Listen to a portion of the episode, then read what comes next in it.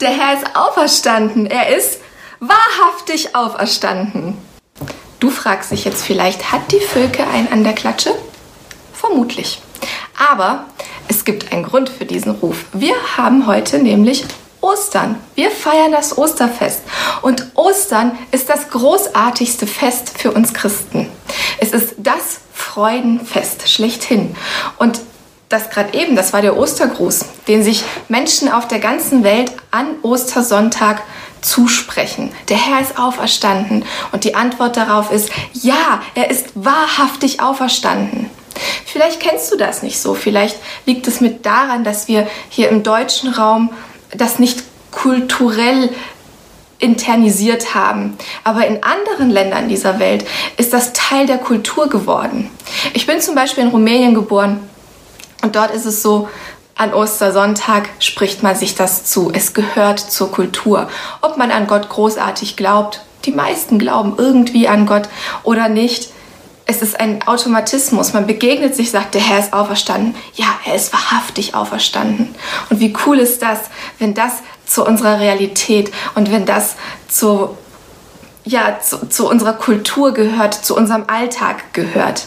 Der Herr ist auferstanden. Er ist wahrhaftig auferstanden. Lass uns noch einmal kurz rekapitulieren, was bisher geschehen ist.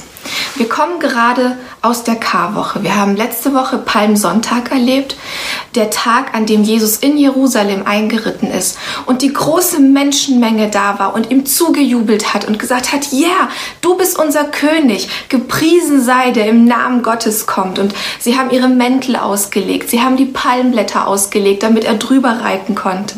Und sie haben gesagt, du bist für uns und, und wir ehren dich und wir, wir huldigen dir und wir feiern dich. Die Menschen haben Jesus gefeiert und darauf folgte die Karwoche. Wir haben an Gründonnerstag das letzte Abendmahl im Gedächtnis das Abendmahl, wo Jesus mit seinen Jüngern da sitzt und eigentlich, eigentlich sollten sie Pessach feiern, das Passafest, das begonnen hatte, ein Passafest, wo das, die Erinnerung daran, dass Gott sein Volk aus der Knechtschaft herausführt. Und das ist eigentlich ein freudiges Fest. Und Jesus sagt zu seinen Jüngern, hey, das ist das letzte Mal, dass ich mit euch zusammen bin und die sind fassungslos. Und dann geschieht Verrat und er wird abgeführt und es geschieht noch mehr Verrat und er wird misshandelt. Und dann kommt Karfreitag. Und ich glaube, dass Karfreitag als dunkles Kapitel all die dunklen Kapitel unserer Weltgeschichte in sich vereint. Dieser Mensch, der auch Gott war, der gleich Mensch und gleich Gott war, zu beiden Teilen, ist verraten worden. Er wurde gefeiert, er wurde verraten, er wurde misshandelt, obwohl an ihm nichts falsch war. Wie ungerecht ist das? Aber er gibt sich hin, er gibt sich diesem Schmerz hin, aus Gehorsam zu seinem Vater, aber vor allem und noch viel, viel mehr aus Liebe und Barmherzigkeit. Und Karfreitag, das ist so ein richtig dunkles Kapitel und wir geben uns auch diesem Schmerz hin. Wir tauchen mit ein in diesen Schmerz. Wir tauchen mit ein und, und, und nehmen unseren Schmerz mit, wohl wissend, dass Jesus ihn kennt, wohl wissend, dass Jesus ihn schon erlebt hat. Und dann folgt der K-Samstag. Und ich finde, der Samstag, das ist ein komischer Tag. Es ist, als wäre Ostern plötzlich auf Pause. Ich habe schon als Kind gedacht, was ist mit diesem Tag eigentlich los? Es ist ein, ein, ein Atem holen und nicht auspusten. So fühlt es sich irgendwie an. Und ich glaube, für die Jünger war dieser Tag ein unglaublich schwerer Tag. Sie hatten erlebt, wie ihr Freund, denn Jesus sagte zu ihnen, ihr seid nicht meine Knechte, ich nenne euch Freunde. Sie haben erlebt, wie ihr Freund aufs übelste misshandelt wurde und wie er qualvoll starb. Und all ihre Hoffnungen und Sehnsüchte waren mit einem Mal dahin. Und sie sind zurückgelassen mit ihrem Schmerz, mit ihrer Trauer, mit ihrer Fassungslosigkeit. Und sie befinden sich plötzlich im Nichts. Die Welt hält den Atem an. Und so empfinde ich es im Moment gerade auch, dass die Welt auf Pause ist und den Atem anhält und dass da plötzlich eine Lücke ist. Was haben die Jünger gemacht? Sie haben sich zusammengetroffen. Sie waren, sie waren ganz eng verbunden in ihrem Schmerz, in ihrer Fassungslosigkeit, in ihrer Unsicherheit, vielleicht auch in ihrer Angst. Was mag die Zukunft bringen? Wir sind erkannt worden. Die Leute wissen, wir haben mit dem abgehangen. Was wird geschehen? Aber noch viel mehr dieser Schmerz. Hey, unser Freund Jesus, er ist tot. Diese Fassungslosigkeit. Und dann ist da der Ostersonntag. Ostern und wir atmen aus. Ostern und wir fühlen uns entspannt. Warum? Weil Gott etwas Großartiges vollbracht hat. Was geschah nun am Ostersonntag? Du kannst die Geschichte dazu in allen Evangelien nachlesen. Und wir blenden dir jetzt hier die Kapitel ein, wo du sie findest. Ich werde aber ein bisschen zusammenfassen. Wir lesen das jetzt nicht so nach. Ich habe gleich noch einen anderen Bibeltext, sondern ich erzähle dir das mal. An Ostern geschieht Folgendes. Wir hatten den Karfreitag, wir hatten den Samstag, das war ein Sabbat, da durfte nichts getan werden. Und dann kommt der Sonntag, der erste Tag der Woche, ein Neubeginn. Und die Frauen machen sich auf den Weg, um Jesus zu balsamieren. Um zu, sie machen sich auf den Weg zum Grab, um den Toten, ja, um dem Toten Ehre zu erweisen, ihn einzubalsamieren, ihn, ihn einzuhüllen. Die Frauen kommen zum Grab hin und unterwegs machen sie sich noch Gedanken und überlegen, hey, wie kriegen wir den schweren Stein weggerückt, um überhaupt in die Grabkammer reinzukommen. Aber als sie ankommen, da ist der Stein schon zur Seite gerückt. Und sie kommen hin und stellen fest, das Grab ist leer. Was für ein Schreck! Der erste Gedanke ist Grabschändung. Wer hat unseren Leichnam geklaut? Und dann da ein Engel und sagt, hey, fürchtet euch nicht, Jesus findet ihr hier nicht, denn er ist auferstanden. Und sie bekommen die Aufgabe, von der Auferstehung Jesu zu erzählen. Und Jesus begegnet ihnen dann nochmal. Jesus begegnet Maria Magdalena nochmal und, und gibt ihr die, den Auftrag, von seiner, Auferstehung, von seiner Auferstehung zu erzählen. Dieses großartige Wunder, was geschehen ist, ist so viel vielschichtiger, als wir zuerst meinen. Wir haben im Glaubensbekenntnis, dass wir glauben, dass Jesus am Kreuz gestorben ist zur Sündenvergebung. Darauf möchten wir heute mal ein bisschen eingehen. Was bedeutet das denn konkret? Ich habe einen Text dabei aus Römer 6 und den lese ich jetzt mal vor. Die Überschrift in der neuen Genfer Übersetzung dazu lautet, mit Christus gestorben und mit ihm zu einem neuen Leben auferweckt. Paulus schreibt, welchen Schluss ziehen wir nun daraus aus den vorherigen Kapiteln? Kannst du nachlesen. Sollen wir weiterhin sündigen, damit sich die Gnade in vollem Maß auswirkt? Niemals. Wir sind doch, was die Sünde betrifft, gestorben. Wie können wir da noch länger mit der Sünde leben? Oder wisst ihr nicht, was es heißt, auf Jesus Christus getauft zu sein? Wisst ihr nicht, dass wir alle durch diese Taufe mit einbezogen worden sind in seinen Tod? Durch die Taufe sind wir mit Christus gestorben und sind daher auch mit ihm begraben worden. Weil nun aber Christus durch die unvergleichlich herrliche Macht des Vaters von den Toten auferstanden ist, ist auch unser Leben neu geworden. Und das bedeutet, wir sollen jetzt ein neues Leben führen.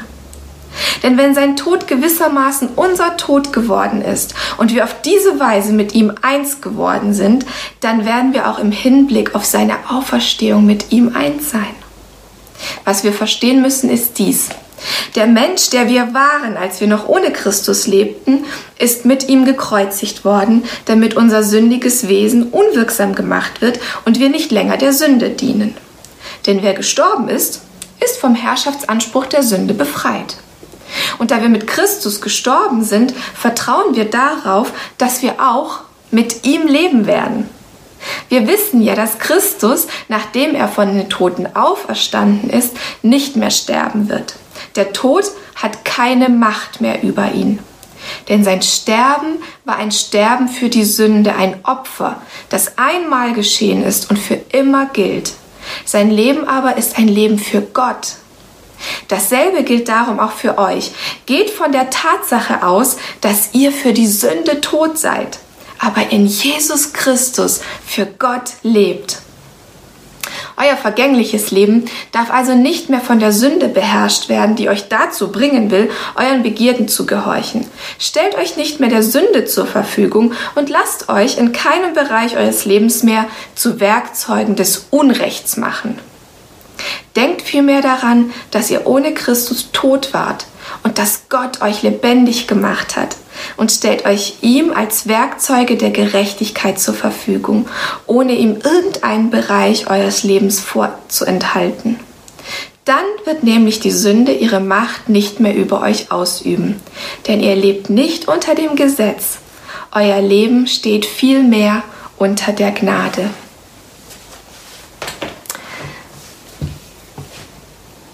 In Jesu Auferstehung steckt so viel mehr als einfach nur Jesus ist auferstanden, was für ein Wunder. Ich kann es nicht glauben. Sondern da steckt drin, dass er uns aus einem toten Zustand herausgerissen hat, dass er uns daraus befreit hat. Jetzt ist die Frage, was ist Sünde? Jesus Christus ist gestorben zur Sündenvergebung und wieder auferstanden. Was ist also Sünde? Wenn man ein Kind fragt, was ist Sünde, dann kommt eigentlich immer die Antwort klauen. Also nicht der Clown, sondern stehlen. Mm, wenn man Erwachsene fragt, was ist Sünde, das Erste, was oft kommt, ist Ehebruch. Irgendwie sowas. Ich glaube aber, dass das nur Symptomatiken sind, sondern dass Sünde vielmehr das ist, was in uns steckt. Der Zustand unseres Seins. Und dass Sünde das ist, was uns von Gott trennt. Und dass Christi Sterben und sein Wiederauferstehen die Brücke dazu schlägt, dass wir nicht mehr von Gott getrennt sind. Jetzt ist es nämlich so, dass ich glaube, dass dieses Jesus ist gestorben zur Sündenvergebung nicht einfach nur etwas ist, was irgendwie in der Ferne liegt. Lieber Heiland, mach mich fromm, dass ich in den Himmel komme, sondern dass es etwas ist, was auf mein Leben hier und jetzt Auswirkungen hat. Diese gute Botschaft Christus ist auferstanden, er ist wahrhaftig auferstanden, ist nur dann eine gute Botschaft, wenn es wirklich Auswirkungen auf mein Leben hat, wenn es wirklich Auswirkungen auf dein Leben hat. Und wenn das nicht etwas ist, was irgendwie so als, als Goodie vor meiner Nase in der Ferne ist, was ich aber irgendwie erst erreiche, wenn ich tot bin. Paulus schreibt, wir sind aber im Hier und Jetzt schon für die Sünde gestorben. Was bedeutet das? Werden wir nie mehr irgendwas Doofes machen? Nein, nein, nein aber es bedeutet, es hat keine Macht mehr über uns. Jesu Auferstehung, dass er den Tod besiegt hat. Ich habe vor kurzem irgendwo gelesen, dass der Tod sich an ihm verschluckt hat und ihn wieder ausspucken musste. Das hat Auswirkungen auf mein Leben im Hier und Jetzt. Denn diese Macht, die ihn von den Toten auferweckt hat, hat mich von den Toten auferweckt. Diese Macht, die ihn lebendig gemacht hat, macht mich lebendig. Christus in mir ist die Hoffnung der Herrlichkeit und die macht uns lebendig. Und das bedeutet, dass dieser, dieser Zustand von Getrenntsein von Gott oder auch dieser Zustand von sich hilflos den Umständen ausgeliefert fühlen, sich hilflos meiner Wut ausgeliefert fühlen oder dem ausgeliefert fühlen, was ich tue und was andere mir antun, das verliert seine Macht. Wir sind dazu berufen, in dieser Auferstehungsfreude zu leben und das auch wirklich weiterzugeben. Und vor allem sind wir dazu berufen, und das schreibt Paulus ja auch, nicht mehr dem Unrecht nachzugehen, sondern der Gerechtigkeit nachzugehen. Und das zeigt sich auch in der Auferstehung. Ich finde es schon sehr, sehr, sehr stark, dass Gott sich zuerst den Frauen offenbart. Dem Geschlecht, das eigentlich nichts zu sagen hatte, das kaum Rechte hatte, es sei denn, sie unterstanden einem Mann. Und er schenkt ihnen Wert und er erhebt sie auf und zeigt ihnen, hey, ihr seid genauso wichtig wie die Männer. Ich offenbare mich euch und diese Wahrheit, dass ich auferstanden bin, die schenke ich zuerst euch und ihr dürft sie weitertragen. Und damit hebelt er eine Ungerechtigkeit aus und zeigt, hey, da ist wieder ein Gleichgewicht. Genauso ist es auch, dass Jesus den, den, den Auftrag, den er den Jüngern gegeben hat, geht hin und tragt meine gute Nachricht in die Welt hinaus. Aber kümmert euch auch um die Kranken, kümmert euch um die Armen, kümmert euch um die Weisen, kümmert euch darum, dass, dass Menschen heil werden an Körper, Geist und Seele, dass sie befreit werden. Das wiederholt er nochmal. Diesen Auftrag gibt er nochmal mit und sagt, ich sende euch nochmal raus.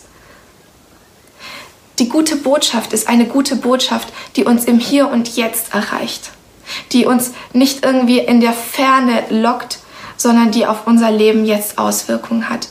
Und mit Jesus befreit zu sein, mit ihm wieder auferstanden zu sein, bedeutet, ich bin frei von diesem Damoklesschwert, das sich Angst nennt. Ich bin frei davon, ängstlich zu sein, weil hey, wenn der Tod seinen Stachel verloren hat, was muss ich dann noch fürchten? Die Botschaft der Auferstehung ist, dass Schmerz und Tod nicht das letzte Wort haben, sondern dass Christus den Tod besiegt hat. Und das bedeutet für mich, wenn ich mit Christus gestorben und wieder auferstanden bin, dass wenn ich sein Nachfolger bin, dass ich in der, in der Nachfolge stehe, in der Berufung stehe, Schmerz nicht das letzte Wort haben zu lassen. Ein schwieriger Satz. Aber dass es meine Berufung ist, mich danach auszustrecken, dass nicht Schmerz gewinnt, nicht Tod gewinnt, nicht Ungerechtigkeit gewinnt, sondern zu wissen, Jesus hat das Böse überwunden und wir sind Überwinder des Bösen. Das ist die gute Botschaft, dass Gott uns dazu befreit, Überwinder des Bösen zu sein. Des Bösen in mir, mit dem ich immer wieder auch konfrontiert bin, aber es hat keine Macht mehr über mich. Ich möchte dir an dieser Stelle eine Geschichte erzählen. Ich habe erlebt, dass in meiner Vergangenheit jemand wirklich besinnungslos wütend geworden ist und seine Wut an mir ausgelassen hat. Besinnungslos wütend wie fremdbestimmt. Ich glaube, dass es fremdbestimmt war, nämlich fremdbestimmt vom Bösen. Und sich überhaupt nicht unter Kontrolle hatte. Ich bin immer noch mit Wut in mir konfrontiert. Ich bin immer noch damit konfrontiert, dass ich so viel Zorn manchmal in mir erlebe. Aber die gute Botschaft ist, es hat keine Macht mehr über mich, sondern ich kann sagen, Christus in mir, die Hoffnung der Herrlichkeit. Und das ist das, was wir weitertragen wollen. Das Böse hat seinen Stachel verloren, da, wo wir die Auferstehung ausrufen. Da, wo wir hingehen und sagen, der Herr ist auferstanden, er ist wahrhaftig auferstanden und er lebt in mir. Denn Christus in mir ist die Hoffnung der Herrlichkeit. Christus in mir ist die Hoffnung der Herrlichkeit. Und ich möchte das feiern, dass ich wieder auferstanden bin. Ich möchte das feiern, dass ich frei bin. Ich möchte feiern, dass Gott mir diese Würde gibt, für ihn zu leben. Nicht mehr einfach nur für mich zu leben, für meine Wünsche. Paulus schreibt Begierden. Kannst du ersetzen durch Wünsche, durch das, was mir so durch den Kopf geht, das, was ich gerne hätte, das, was ich gerne machen würde, sondern mein Leben darauf auszurichten, für Gott zu leben, in dem Wissen, dass da so eine tiefe Erfüllung drin steckt. Denn Gott gönnt mir alles Gute. Wirklich, er ist ein toller Papa. Die gute Botschaft ist, Christus ist auferstanden. Er ist wahrhaftig auferstanden und er hat Tod und Schmerz überwunden. Und wir stehen mit ihm in diesem Erbe, Tod und Schmerz zu überwinden und uns für die Gerechtigkeit einzusetzen, weil er uns dazu befreit hat. Das bedeutet für mich jetzt, ich setze mir mein Partyhütchen wieder auf und werde jetzt Ostern feiern, denn Christus ist auferstanden. Er ist wahrhaftig auferstanden. Und ich bin ihm so dankbar dafür, weil ich erlebt habe, was es bedeutet, aus einer Dunkelheit heraus erlöst zu werden. was es bedeutet, aus einem Leben heraus von ihm errettet zu werden und in eine Freiheit hineingerissen zu werden, die mich wirklich frei davon macht, welche Umstände mich umgeben. Weil ich weiß, ich bin in Christus sicher. Egal wie es mir körperlich geht, egal was von rechts und links an mich rankommt, ich fühle mich in Christus sicher.